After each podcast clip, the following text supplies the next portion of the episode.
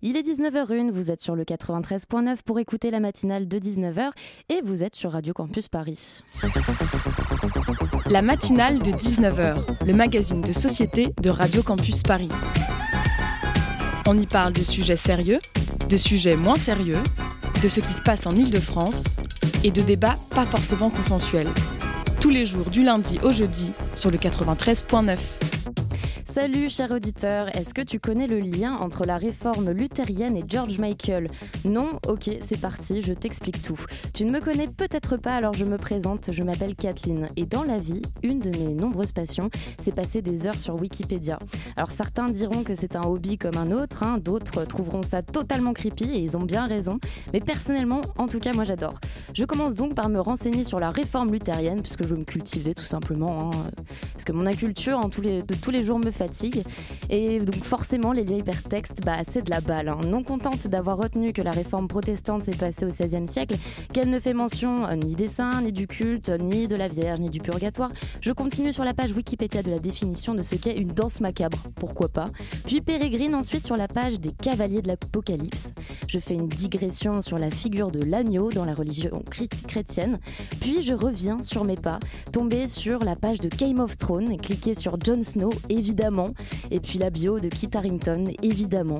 Baver un peu, arrêter de baver, puis rebaver en ayant l'idée soudain de vouloir taper Kit Harington tout nu sur Google, me dire que non, il faut que je me cultive et que c'est pas sur Google que ça va se passer, revenir sur la page de Kit Harington, puis taper dans la barre de recherche de Wikipédia Emilia Clarke, parce que merde, c'est quoi déjà ce film qui a l'air pourri et où elle joue là déjà?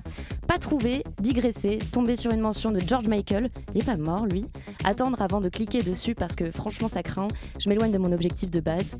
Last Christmas, c'est ça le film en question avec Emilia Clarke qui, avec Emilia Clarke qui a l'air d'être un gros navet. Et puis cliquez quand même sur George Michael parce que je sais pas, c'est marrant. Vous saviez qu'il s'appelait Georgios Kyriakos Panayatou bah voilà, ravi de vous le communiquer. Et puis cliquez sur Wham, son groupe des années 80, et finir par écouper Wake Me Up Before You Go Go en me disant que définitivement George Michael, bah waouh, ça a déjà 40 ans en fait. Derrière, dernière image que je garderai de ma soirée à zoner sur Wikipédia, c'est l'image de Luther, ce réformiste protestant, en train de se déhancher sur Wham. Bref, sinon aujourd'hui on est le 21 janvier et c'est la journée mondiale du câlin, donc euh, chopez la personne à côté de vous et faites-lui une belle accolade. Bienvenue sur la matinale de 19h, chers auditeurs.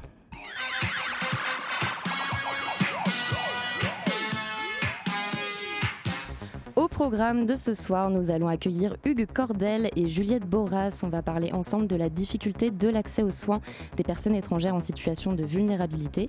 Et puis un peu plus tard dans notre émission, nous accueillerons le réalisateur Nabil Djedouani pour nous parler de son film Rock Against Police. Notre émission sera ponctuée par la revue de presse de Gwen et le reportage de Louis. Alors restez branchés sur la, le 93.9 pardon, pour écouter la matinale de 19h et manger des pancakes parce que c'est l'heure de la bière. Le gouvernement français a annoncé le 5 novembre une restriction d'accès aux soins pour les populations migrantes et les demandeurs d'asile. C'est assez dramatique et intolérable puisque ça touche une population qui est déjà fragilisée et qui, de fait, va se retrouver en plus grande précarité. Cela touche qui? Cela touche des hommes, des femmes, des enfants qui sont dans des situations terribles.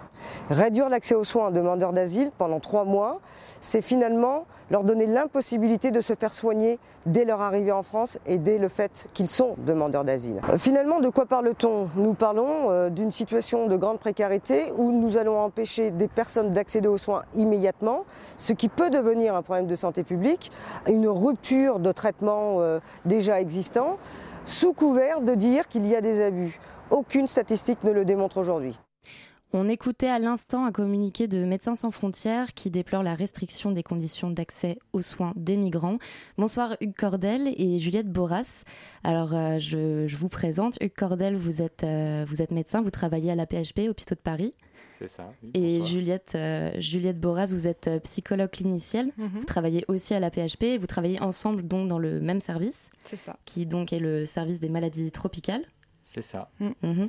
À l'hôpital euh, Avicenne à Bobigny. À Bobigny. Euh, donc pour mener cet entretien, euh, bah, je suis en compagnie de Lily. Salut à toi. Bonsoir. Bonsoir. donc Médecins du Monde déplore que les personnes étrangères soient prises pour cible de, par les décisions gouvernementales. En novembre dernier, il y a eu ce qu'on appelle le délai de carence qui a été instauré par le gouvernement. il vise à ce, que toute personne qui travaille sur le territoire français doive attendre trois mois avant d'avoir un accès à la sécurité sociale. on est au mois de janvier. Qu'est-ce qui s'est passé là depuis trois mois concrètement? Eh bien concrètement, l'application a lieu depuis le 1er janvier. Donc on n'a pas encore vu tout de suite nos patients qui ont subi cette nouvelle loi. mais on a plutôt peur pour euh, les mois à venir, pour euh, nos patients qu'on suivra en consultation, parce qu'effectivement, ils devront, euh, enfin, ils pourront pas se soigner correctement. ils devront faire des tonnes de démarches qui avant étaient simples, faciles, et que là, seront plus difficiles à faire. Quoi. Vraiment si simple avant euh, qu'est-ce, qui justement rend les, choses plus compliquées maintenant? En fait, euh, auparavant, il y avait une aide de, du service social des hôpitaux qui pouvait aider à créer le dossier. Là, ce seront les patients eux-mêmes qui devront consulter et déposer leur dossier à, la, à l'assurance maladie, à la sécurité sociale alors que euh, et donc pardon pour les patients euh, également, pardon, l'autre souci, ça sera ce fameux délai de carence de 3 mois. Ça va rajouter en fait 3 mois supplémentaires à la prise en charge euh, de, nos patients. C'est-à-dire que euh, auparavant, il y avait 3 mois de séjour irrégulier à, sur le territoire français, alors que maintenant, vous avez vos 3 mois de visa éventuellement. Ensuite, vous devez montrer vos 3 mois après le visa et après, vous pouvez avoir euh, accès aux soins. D'accord. Ça, rajoute trois mois, pardon. en, gros, ça rajoute trois mois. Et euh, on pense évidemment à la barrière de la langue. Comment ça se passe pour euh, les gens qui ne parlent pas du tout français? Comment ils vont se débrouiller pour constituer eux-mêmes un dossier dans les méandres de l'administration française? Ben, C'est exactement ça le problème. Mm. On ne sait pas comment, comment ça va se passer. Alors peut-être qu'ils pourront s'aider de médiateurs, d'associations, mais ça va être un vrai problème. Parce que là, pour l'instant, il n'y a pas, euh, voilà, quand par exemple on, accueille quelqu'un qui ne parle pas du tout français à l'hôpital, il n'y a pas euh, une structure qui est mise en place pour accueillir la personne, pour euh, la prendre en charge dans sa langue. Non, généralement, on travaille avec des traducteurs qui s'appellent ISM et on appelle un numéro. Et on a un traducteur qui peut être en train de faire n'importe quoi, c'est-à-dire il peut être en train de conduire, il peut être chez lui tranquille et il vient traduire les consultations. Donc c'est déjà très précaire comme façon de faire. C'est-à-dire que faire des consultations psychologiques dans ce cadre-là, ça donne lieu à vraiment du n'importe quoi. On ne peut pas travailler comme ça. En tout cas en psycho. Après moi, je ne m'étendrai pas sur les autres domaines, mais ça donne vraiment lieu à des non-sens. Et, et, parfois, même les traductions ne sont pas efficaces. Alors justement, c'est intéressant parce que comment, euh, vous, vous êtes psychologue, comment est-ce que ça se passe une séance euh, avec quelqu'un qui ne parle pas la même langue? Euh, comment, comment vous travaillez? Alors ça dépend. S'il parle anglais, c'est bon. Et encore, parce que ça implique pas du tout les mêmes, euh, les mêmes implications psychiques en fait de travailler dans une langue étrangère. Déjà, nous, on n'est pas forcément bilingue comme on devrait l'être, toujours en consultation, parce que c'est pas vraiment le même cadre qu'une discussion. Aussi, la personne en face, parfois, n'est pas du tout bilingue de l'anglais, donc on, fait ce qu'on peut dans un bricolage de deux langues qu'on ne maîtrise pas forcément parfaitement. Et ensuite, comment travailler euh, des choses assez inconscientes dans une langue qui ne nous renvoie pas forcément les mêmes signifiants, c'est-à-dire pour la personne comme pour soi. Donc le travail thérapeutique est d'autant plus dur dans ces cas-là, et, euh, long, et fastidieux. J'imagine que du coup, pour vous, euh, en tant que médecin, c'est exactement les mêmes euh, problématiques? Oui, mais on aura peut-être un peu moins la même lourdeur de la barrière de la langue que, que, lors d'un entretien psychologique. Quoi pour la traduction, effectivement, avec les services euh, qui sont disponibles, interservices migrants en l'occurrence, on arrive à se faire comprendre. Euh, mais c'est nous aussi qui décidons de le faire, ça repose sur les bonnes volontés. Mhm. Et euh, vous parliez donc de la traduction lors des démarches administratives. Un agent d'accueil, je ne suis pas sûr que, enfin c'est même sûr, ils ne mhm. prendront pas le, la peine d'appeler les traducteurs. Donc effectivement, ça sera un petit peu, un petit peu plus compliqué. Euh, donc le, groupe d'information et de soutien des immigrés, le GISTI, a publié une pétition le 18 décembre dernier où 61 associations dénoncent le manque d'action du gouvernement et euh, ces nouvelles mesures. Et euh, donc cette pétition a rassemblé 6000 signatures. Qu'en est-il de la situation par rapport à, à cette pétition? Est-ce que vous avez un retour du gouvernement? Alors non, on n'a pas de retour. Alors vous savez que la, période est un petit peu agitée. Euh, on sait juste que les décrets ont été publiés le 31 décembre, que c'est en train de se mettre en place. Non, non, non, on n'a pas eu de, changement sur, sur le sujet. Et par rapport à votre travail quotidien, comment ces nouvelles mesures pour vous vont euh, impacter aussi vos équipes et votre travail au-delà de la difficulté du parcours pour euh, les étrangers? Alors, sur la réforme, comme je disais, ça va rajouter trois mois de délai de carence en fait. Hein. il faudra prouver trois mois de délai de séjour irrégulier. Hein. alors c'est peut-être difficile à comprendre là, mais ça va nous retarder. Mais du coup, on aura toujours des malades. Mmh et euh, on a quand même encore la chance de pouvoir traiter euh, ces malades-là. Du coup, le financement va passer par un autre mécanisme, qu'on appelle la PASS, permanence d'accès aux soins, mhm. Mais qui n'était pas dévoué à, ce financement-là. La PASS, c'est pour les gens qui n'ont effectivement pas encore de prise en charge, mais en tout cas, Là, ça va rajouter le pool, le nombre de personnes qui doivent bénéficier de cette passe. Hein. ça va rajouter mmh. tout un pool de personnes qui, seront durant cette période de trois mois. Et notre grosse crainte, c'est effectivement de vider cette caisse, hein, euh, mmh. qui, est, une dotation, et euh, c'est ça le, gros problème. Et alors justement, comment, comment ça se passe euh, La passe, euh, c'est quoi C'est des subventions publiques C'est des... des... subventions publiques, c'est une enveloppe, je crois qu'on appelle ça une, une MIGAC, une mission d'intérêt général. Et mhm. l'enveloppe est fixe, elle n'a pas évolué Ah oui, l'enveloppe est fixe. D'accord, ok. Il n'y a pas eu d'évolution par contre là-dessus Ah non, non, non, non, non. Ok. Comme l'AME d'ailleurs est une enveloppe euh, fixe, alors j'ai regardé les chiffres, là elle était de 934 millions d'euros, euh, euh, enfin elle a été votée en 2020. Pour ce qui est des dépenses de santé, on vote l'année précédente notre budget. Hein. Le, ça, rejoint un petit peu une autre problématique là, qui est dans le financement des dépenses de santé, ce qu'on appelle l'ONDAM, l'objectif national des dépenses d'assurance maladie, pour lequel les médecins les soignants dans les hôpitaux se battent actuellement aussi quand je vous disais que la période est un petit peu troublée, euh, il y a mm. plusieurs combats. D'ailleurs, mm. juste si vous me permettez, ce, ce changement euh, d'accès aux soins pour les étrangers, justement, s'est fait un petit peu. Euh, s'est fait voler la vedette entre guillemets malheureusement n'a pas eu l'impact parce que vous savez que dans les hôpitaux il y a des il y a des, des comment dire des manifestations des grèves mm. qui, qui, qui, nous occupent aussi quoi c'est quoi concrètement les revendications que vous demandez à Agnès Buzyn? Si, vous, si elle était là en face de, vous, vous lui diriez quoi? Ah, bonne question. Alors, plusieurs choses.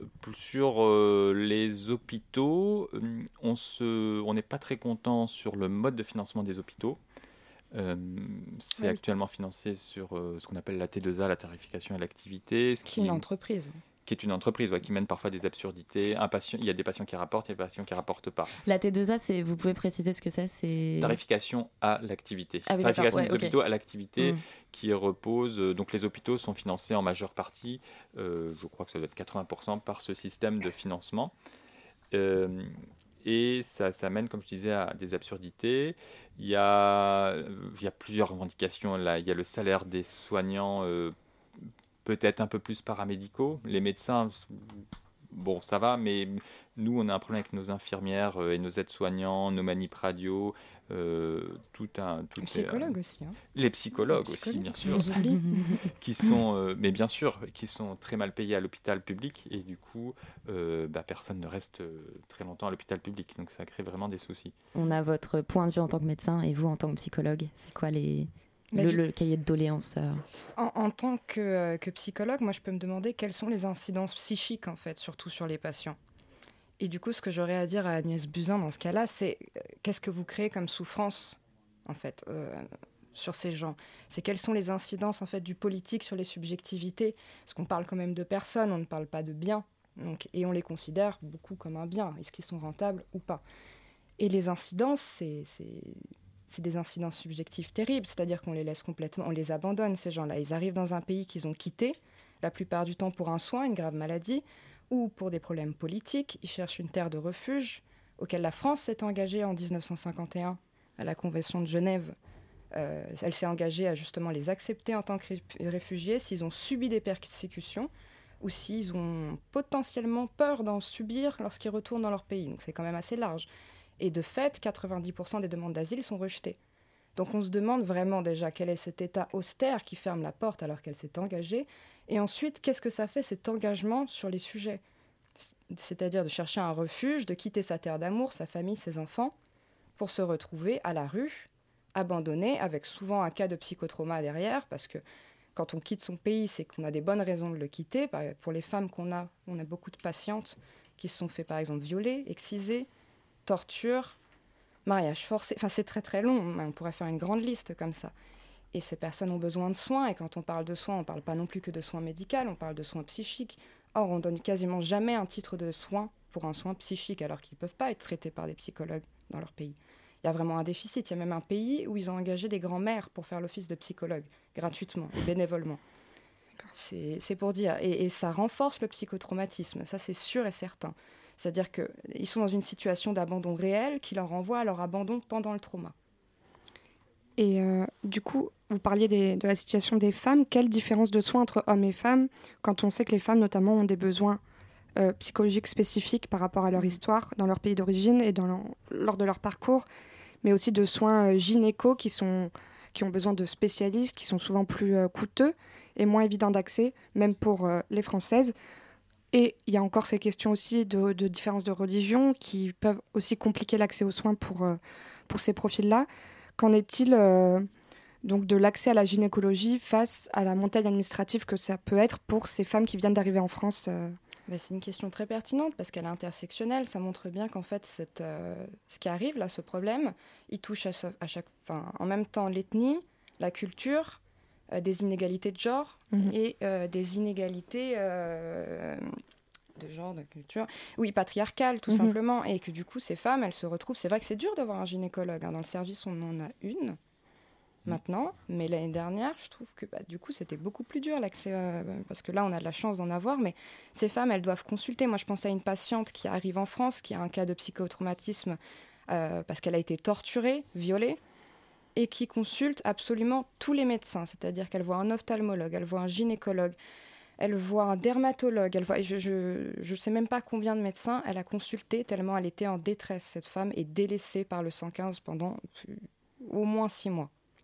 Ah oui, d'accord. Et, du coup, là, délaissée pendant six mois, ça vous, ça vous impacte en tant que médecin comme en tant que psychologue en récupérant des patients qui, par le retard à l'accès aux soins, euh, peut-être se mettent dans des situations où ils sont encore plus compliqués à traiter plutôt que s'ils avaient été pris en charge plus tôt. Euh. Tout à fait. Tout à fait. La réforme là, euh, qui est en cours, euh, enfin qui est même active, nous fait craindre justement un retard d'accès aux soins. je disais qu'il y avait un système qui était la PASS, permanence d'accès aux mhm. soins, mais en fait, il n'y a que 50% des patients qui devraient bénéficier à la fois de la PASS ou de l'AME, bref, des couvertures sociales, et santé disponibles. Il n'y a que 50% des gens qui ont accès et euh, la multiplication des étapes, euh, des obstacles administratifs risque de retarder euh, le soin. Et puis créer un coût psychique aussi, parce que c'est tellement de papiers. On voit des patients en consultation, même psy, et, pas, et je ne suis pas assistante sociale, qui me présentent tous leurs papiers. Même moi, je, je suis surchargée par leur charge à eux. Ils sont à bout, ils ont l'impression qu'ils vont jamais y arriver. Pour la demande d'asile, ils sont en attente d'être parce que c'est vraiment une attente d'être, en plus d'être une attente d'être euh, reconnue juridiquement et statuairement comme une personne qui a subi des violences, c'est un temps psychique où ils sont en attente, ils n'existent plus. Leur présent, il n'a plus aucune épaisseur, ils sont incapables de se projeter dans le futur, le futur, il est clos, il perd toute sa fonction désirante. Le passé, il n'existe plus avant le trauma. Donc c'est des êtres, mais qui sont complètement hors de l'existence du monde. On va revenir sur ces propos, mais juste après un court intermède musical. Ils parlent tous de la réforme des avocats, ça parle mal. 2020, c'est pas la grande forme, venez pas nous saper le moral. J'ai vu que la retraite est à la mode, Macron en marche, qu'est-ce qu'il m'énerve? Après avoir cassé nos codes, il veut toucher à nos réserves. Balance ta robe,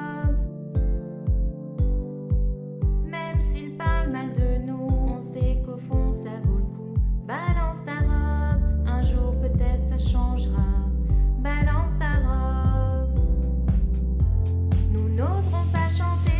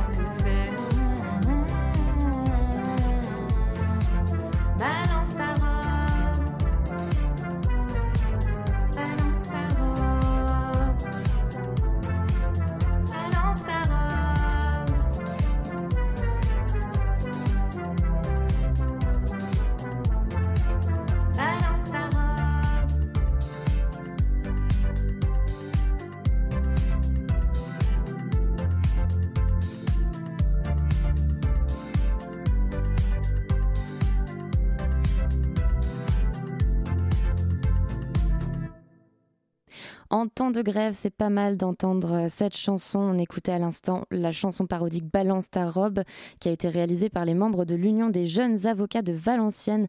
Cette parodie de Balance ton quoi de la chanteuse Angèle, vous l'aurez probablement deviné, marque l'opposition des avocats au projet de réforme des retraites. C'est marrant, décalé, et on vous encourage à regarder le clip sur Internet.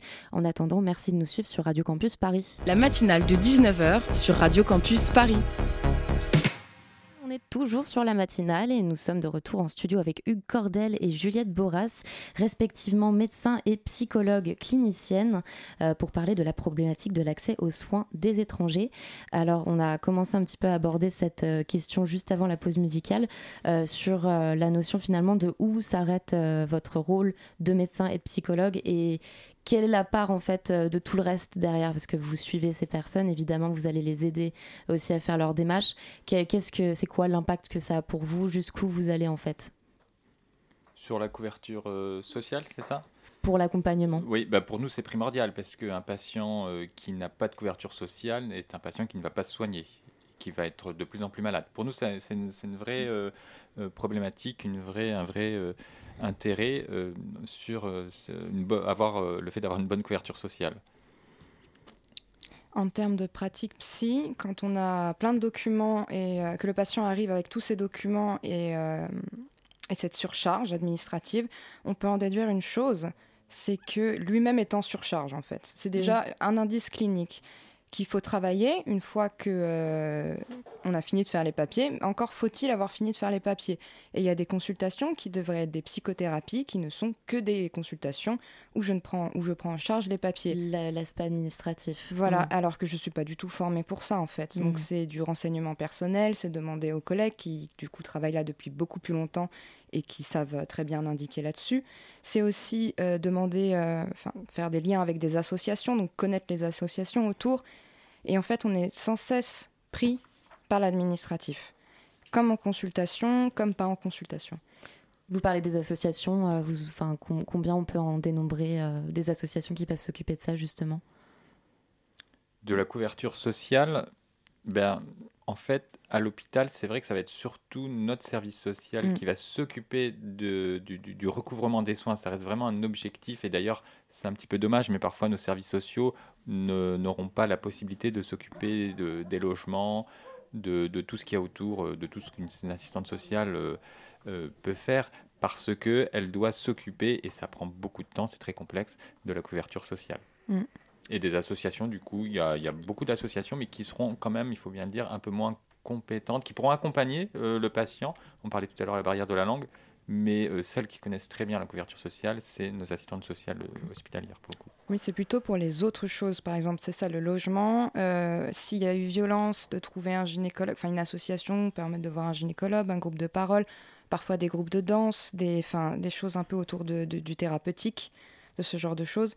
Et euh, en fait, il y a tellement de choses à faire parce qu'il y a aussi la dépression à traiter de ces patients, qui est souvent présente. Et euh, plus ils restent dans la rue, plus la dépression s'endurcit, ou plus ils sont dans un logement social avec euh, d'autres personnes dans leur cas, plus la dépression aussi s'endurcit et c'est difficile pour eux de trouver un lien social et trouver une place dans la société. Mm.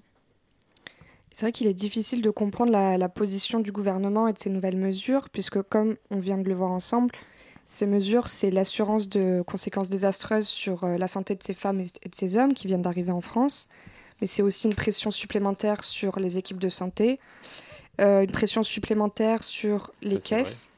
Et en fait, euh, personne n'est bénéficiaire, les coûts ne sont pas réduits pour autant, ils sont seulement déplacés. Tout à fait. Mm. Est-ce que, quel est votre avis là-dessus que, Quelle est la, la, recherche du gouvernement derrière ce, ces mesures? Bah, C'est une formation discursive euh, colonialiste hein, et raciale. Ça ne va pas plus loin pour moi.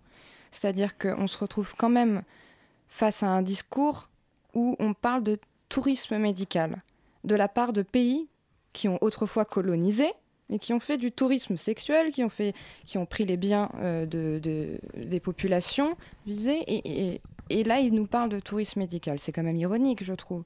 C'est une formation discursive qui vient tout simplement de discours racistes et haineux envers un mépris, de, enfin, qui sont dans un mépris de classe, tout simplement.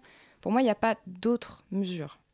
Ces décisions, en fait, euh, elles émanent d'un rapport euh, de l'IGAS, l'inspection générale des affaires sociales, et de l'IGF, l'inspection mmh. générale des finances, je crois que c'est ça, euh, qui était, il faut bien le dire, encore plus sévère. Euh, mais euh, le gouvernement donc, a décidé de prendre ces euh, mesures qui, comme vous l'avez dit, c'est juste un déplacement d'argent et qui, au final, aura quand même des conséquences, vider de l'argent ailleurs, là où là où il n'y a pas besoin. Et bah, c'est pour, comment dire, séduire certaines parties de la population, d'un certain oui. côté politique ouais, de la population et... situé tout, tout, ça, c'est aussi pour servir euh, l'argument de, euh, de, de, des sous, hein, du, du, coût pour la sécurité sociale. Euh, combien est-ce que ça représente justement euh, la prise en charge euh, de personnes étrangères en France?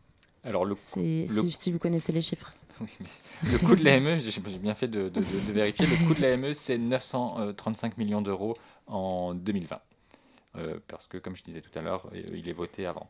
Ce qui est 15 millions de moins qu'en 2019 mais il faut bien le dire, 2019 était supérieur à 2018. Bon bref, c'est autour de ça.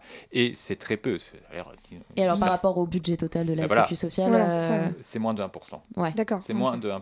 Ça a l'air énorme. Certains vont dire c'est un milliard d'euros, c'est énorme. Non, c'est moins de 1% des, mmh. des, des, dépenses de santé. Donc là, clairement, ce que vont dénoncer, c'est que c'est un argument, euh, enfin en tout cas les, les, réformes politiques qui sont faites, c'est un argument politique pour gagner éventuellement d'autres élections plus tard. Enfin, c'est un peu un... Bah, oui. Ça et permet ouais. de déplacer le problème hein, ouais. aussi. Ça permet de dire, euh, regardez, c'est euh, la figure de l'étranger qui nous vole notre argent. C'est quand même ça dont on parle, c'est une figure de l'étranger qui est altérisée dans le sens où elle c'est surtout pas nous et on se reconnaît pas en eux et c'est un groupe identitaire euh, l'étranger mmh. large dans lequel tout le monde, tous les étrangers doivent se reconnaître, alors qu'ils ne partagent pas cette identité, j'imagine. Mm. C'est nous qui leur assignons cette identité. Quand je dis nous, je parle de euh, la population majoritaire blanche, en tout cas. L'aide médicale d'État qui concerne donc euh, les euh, migrants en situation irrégulière représente à peu près 300 000 personnes, un peu plus de 300 000 personnes. Mm. C'est pas non plus des hordes de, de personnes. Hein. Et il parle de fraude, il n'y a eu que 38 cas. Donc c'est pas non plus euh, l'affaire du une fois siècle. ironique. Et c'est encore euh, une fois ironique que ces mesures soient portées par un ministère qui s'appelle le ministère des Solidarités mmh. et de la Santé. Ah, ça.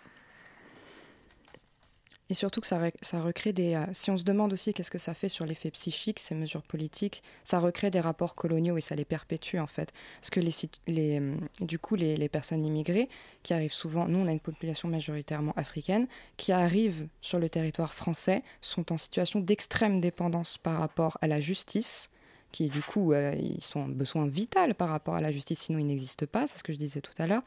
Et par rapport aux soignants, ils sont en besoin vital. Et ça, ça recrée des, des, relations de dépendance avec un, quand même un personnel qui va les sauver, qui est là, c'est le français qui va les sauver. Et c'est quand même compliqué, parce que c'est une relation qui est angoissante, qui est dévorante, et qui, euh, et qui est en plus nourricière. Donc c'est compliqué de se subjectiver alors qu'on vient de subir des tortures, on vient de subir un choc traumatique quand on a appris la maladie, par exemple le VIH. On essaye de subjectiver, on se retrouve dans un rapport de dépendance complètement dévorant à l'autre. Euh, dans le cas, je pense à des personnes éventuellement qui vont être expulsées euh, du territoire français euh, pour non-régularisation. Est-ce que vous, par exemple, vous continuez d'avoir un suivi psychologique de ces personnes-là? Est-ce qu'à distance, vous gardez contact? Ou alors à partir du moment où cette personne part, c'est plus possible de garder contact Elle n'est plus dans le service hein, si elle part définitivement. Et, et, vous, si vous commencez à avoir un suivi avec quelqu'un, que cette personne part, est-ce que vous cherchez, enfin, est-ce qu'il y a une possibilité de, de, retrouver la personne euh bah, Malheureusement, moi je dirais que non. Hein. Non, euh, mais alors souvent euh, on leur demande de partir, ce qu'on appelle une obligation de quitter le territoire français, la fameuse OQTF redoutée par tous. Ils partent pas tout de suite. Ils partent mm. pas tout de suite. ils peuvent faire encore appel quand c'est la première décision, mais ils, ils partent pas tout de suite. D'ailleurs, juste pour continuer sur la réforme euh, de couverture euh, des soins euh, des migrants. Lorsqu'une OQTF est prononcée, jusqu'au 1er janvier 2020, la couverture sociale courait encore. Il y avait encore moyen de, de, soigner les gens. Avec la réforme, quand il y a l'OQTF, la couverture sociale s'arrête. quand a pas quand, la décision a été prise, mais qu'il n'y a pas tout de suite d'obligation de quitter le territoire français, on garde encore 6 mois au lieu de 12. Ça, ça va créer de vrais problèmes, parce que quand une décision euh, d'asile, euh, de demande d'asile, pardon, est refusée, il y a encore plein de choses. La personne vit encore en France. C'est pas, mm. euh, hop, retourne en France. Surtout que, comme Juliette le disait, il y a beaucoup de demandes d'asile qui sont refusées et elles ont, elles ont toujours besoin d'être réexaminées donc ça aussi, c'est une réduction euh, d'accès aux soins des, migrants. Le fait que lorsque une décision administrative a été prise, on ne puisse plus soigner euh, les patients. Alors en vrai, on pourra quand même continuer à les soigner, on se battra pour ça, mais je vous dis, ça prendra de l'argent sur une autre enveloppe mm. qui n'est pas faite pour ça, qui n'est pas assez solide pour ça qui va plus euh, aggraver les hôpitaux. Tout à l'heure, j'ai fait une petite parenthèse sur les hôpitaux. Ça va creuser le budget des hôpitaux. Mais c'est, qui est, déjà pas mal, euh, mm. mal en point. Parce que ces enveloppes, du coup, c'est vous, vous comptez aussi sur les dons, par exemple, euh, d'associations ou... Non, ça, c'est des enveloppes administratives. Les dons pour les soins, non, il faudrait beaucoup de dons. Les dons, ça va être plus pour euh, entourer, pour, euh, pour entourer les soins. Mais non, je pense pas que les dons euh, pourront suffire. Les dons, ça va être plutôt pour la recherche aussi, mais ça va pas être pour le soin. C'est des enveloppes assez importantes quand même. Notre interview arrive bientôt à sa fin. Est-ce que vous avez un dernier mot pour la fin de cette interview? Un message à faire passer les, migrants qu'on rencontre, nous, en, consultation dans notre hôpital, comme tous les collègues du, département, là on est en Seine-Saint-Denis et ailleurs, nos migrants ont traversé des épreuves, des choses dures, et on mérite d'être soignés correctement. C'est des soins qui ne sont pas hyper dispendieux, on fait, on fait les choses comme on doit les faire, on veut continuer à les faire comme ça, il n'y a pas de mythe euh, du migrant qui, vient justement, comme euh, le disait Juliette, qui vient pour se faire soigner spécifiquement, qui va coûter des milliards et des milliards d'euros. Ça fait partie euh, de notre mission. la France est un pays suffisamment riche, peut-être pas autant que certains le voudraient, peut-être qu'effectivement on a plein de soucis, plein de, dépenses. On doit, j'oublie pas qu'on est dans un, qu'on a des difficultés économiques. Voilà, qu'on doit faire attention. On doit faire attention. Mais soigner des migrants, c'est possible et on doit continuer à le faire correctement. Et pour moi, si je peux rajouter une petite phrase, pour moi, c'est quand même un abandon juridique, institutionnel et, euh, et étatique de la part de l'État, cette réforme.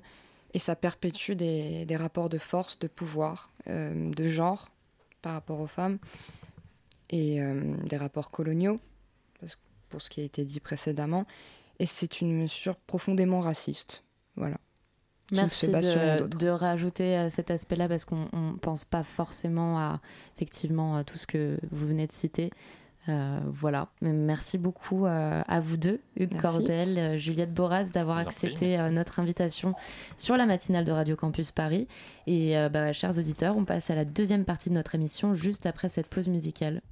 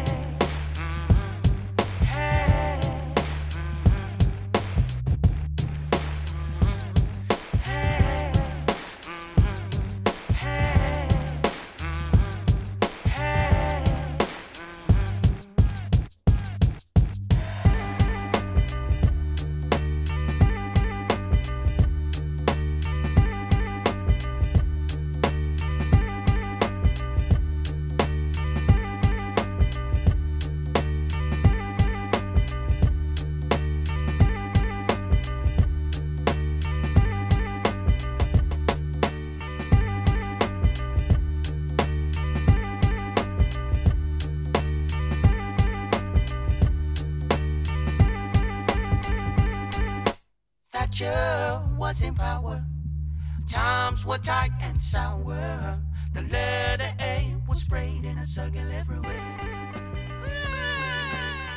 Ce fut une très courte pause musicale, mais on écoutait à l'instant Nightwear on Wax avec la chanson 70s 80s. Merci euh, à vous de nous écouter sur Radio Campus Paris. La matinale de 19h. Du lundi au jeudi sur Radio Campus Paris. Rencontré au château éphémère de Carrière sous Poissy, le duo électronique Elec Amber met à, mal les idées reçues. Si vous pensiez que le monde des synthétiseurs analogiques était froid et uniquement peuplé d'hommes, ou que la techno des clubs de Berlin sortait nécessairement d'un ordinateur, vous avez tout faux. Elec Amber nous parle d'onirochrome, de réverb à ressort et de la dimension tactile du son, un reportage de Louis.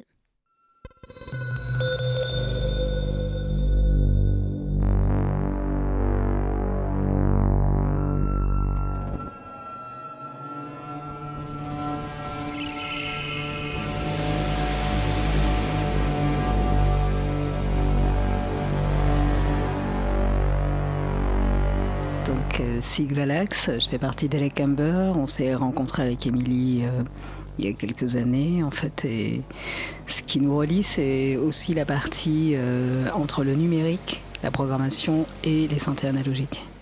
C'est-à-dire qu'on a cette relation euh, à la fois un intérêt pour tout ce qui est programmation, et en même temps un intérêt pour tout ce qui est vraiment très physique, physique du son, physique des instruments, euh, relation euh, très corporelle en fait à la musique.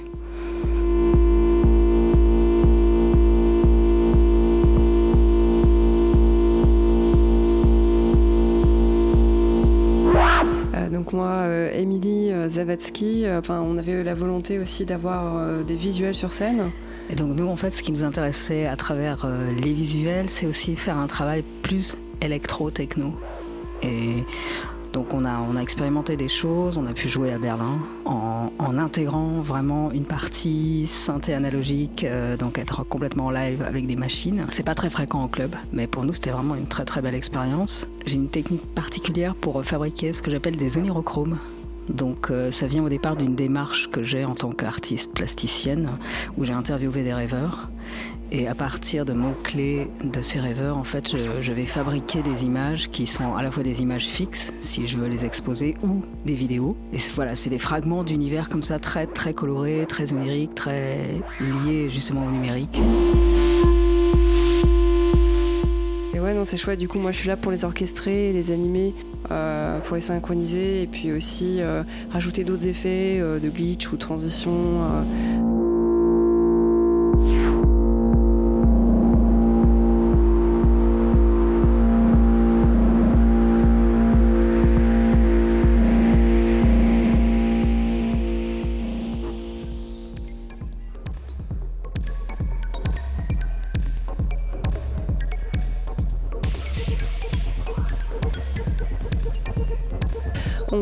Face à face.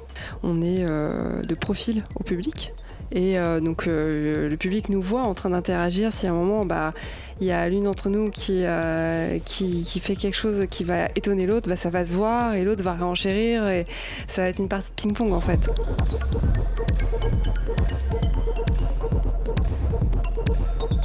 Donc c'est ça qui est bien, c'est de, garder cette forme de, euh, part d'improvisation dans, euh, dans une structure en fait. Et euh, ce qu'on aime bien aussi, c'est de jouer directement dans le public, que le public soit autour de nous, puisse se déplacer. Et il y a une forme d'interaction du coup qui est assez forte, que nous on qu'on communique entre nous deux, mais aussi avec le public.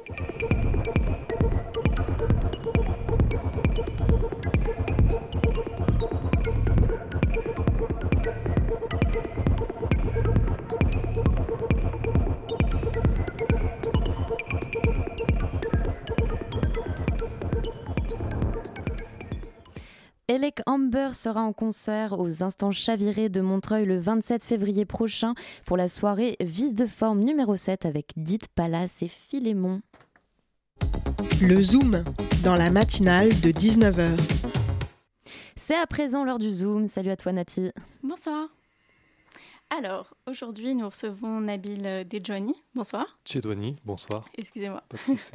Alors, vous êtes cinéaste franco-algérien et nous vous recevons aujourd'hui à Radio Campus Paris pour parler de votre film Rock Against the Police qui sera diffusé euh, demain, mercredi 22 janvier, euh, au musée de l'histoire de l'immigration à Paris.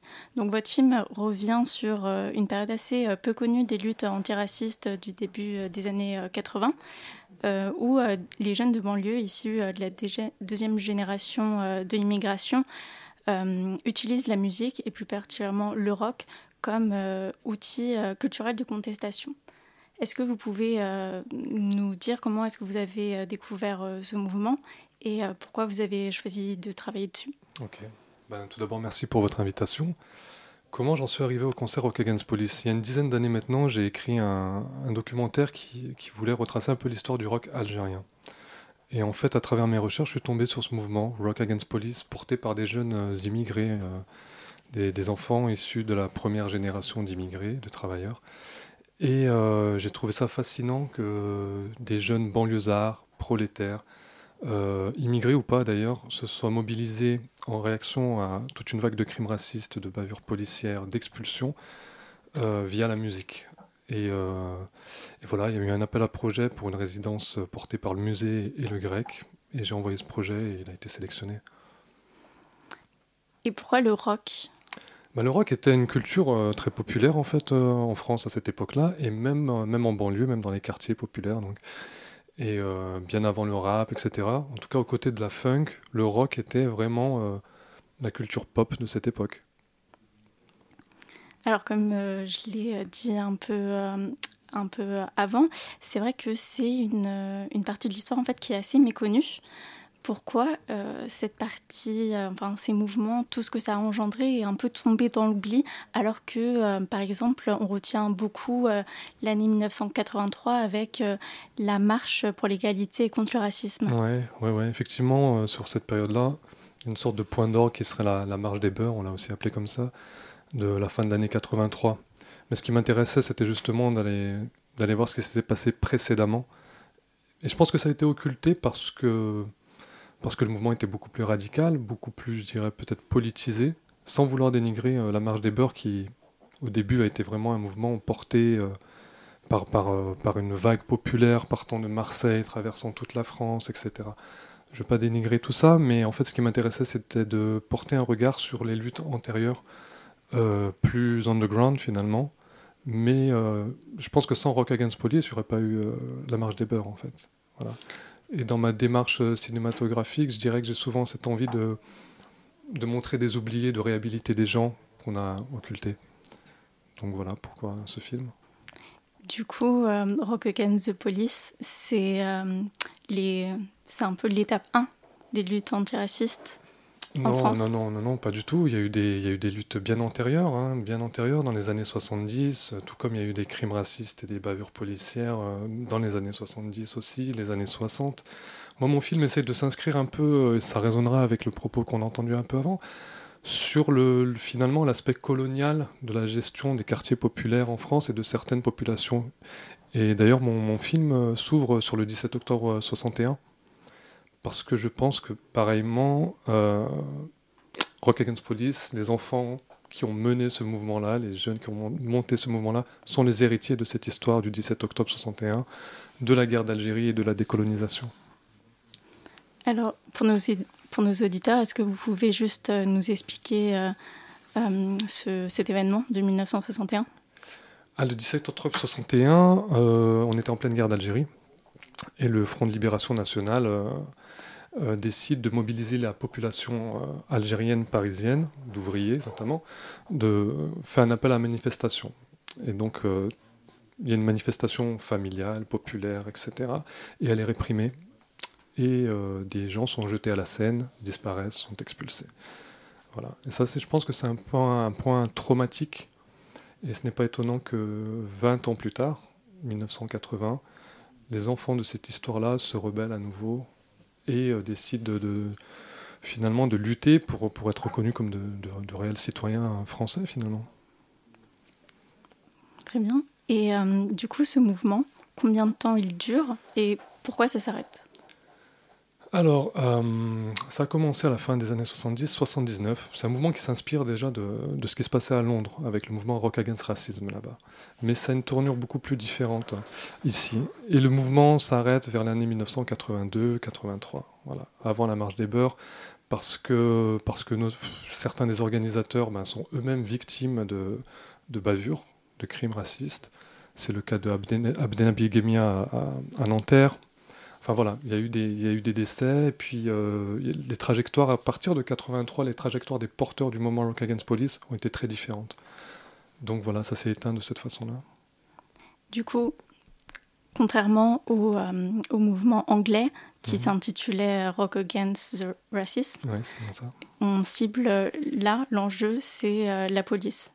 Ouais, là, c'était vraiment focalisé sur la police, qui était un véritable problème à cette époque-là et qui menait vraiment une politique euh, de, de, répression, tout simplement. Donc, plus que le racisme, c'était la police. Quand vous avez fait ce film, et euh, du coup, avec. Euh, voilà, maintenant que c'est terminé, est-ce que vous avez l'impression que les choses ont changé ou que l'histoire se répète? Ah non, non, tout, complètement pas. Non, non, là, le, film a une, enfin, sans prétention, mais je pense que le film a malheureusement une, une résonance avec l'actualité qui est terrible, en fait. Parce que cette gestion, encore une fois, policière et coloniale euh, des quartiers populaires n'a pas vraiment changé. Les modes de, mobilisation ont peut-être changé, mais voilà, l'actualité est égrenée de, de, drames. On pense à Adama Traoré, on pense à combien de noms en fait, combien de marches blanches encore. Non, non, malheureusement, ça n'a pas vraiment changé.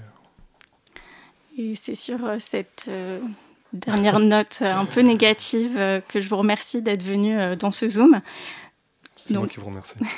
Euh, l'événement aura lieu du coup demain, euh, pardon, mercredi 22 euh, janvier, au musée de l'histoire de l'immigration à Paris, dans le 12e arrondissement. C'est ça.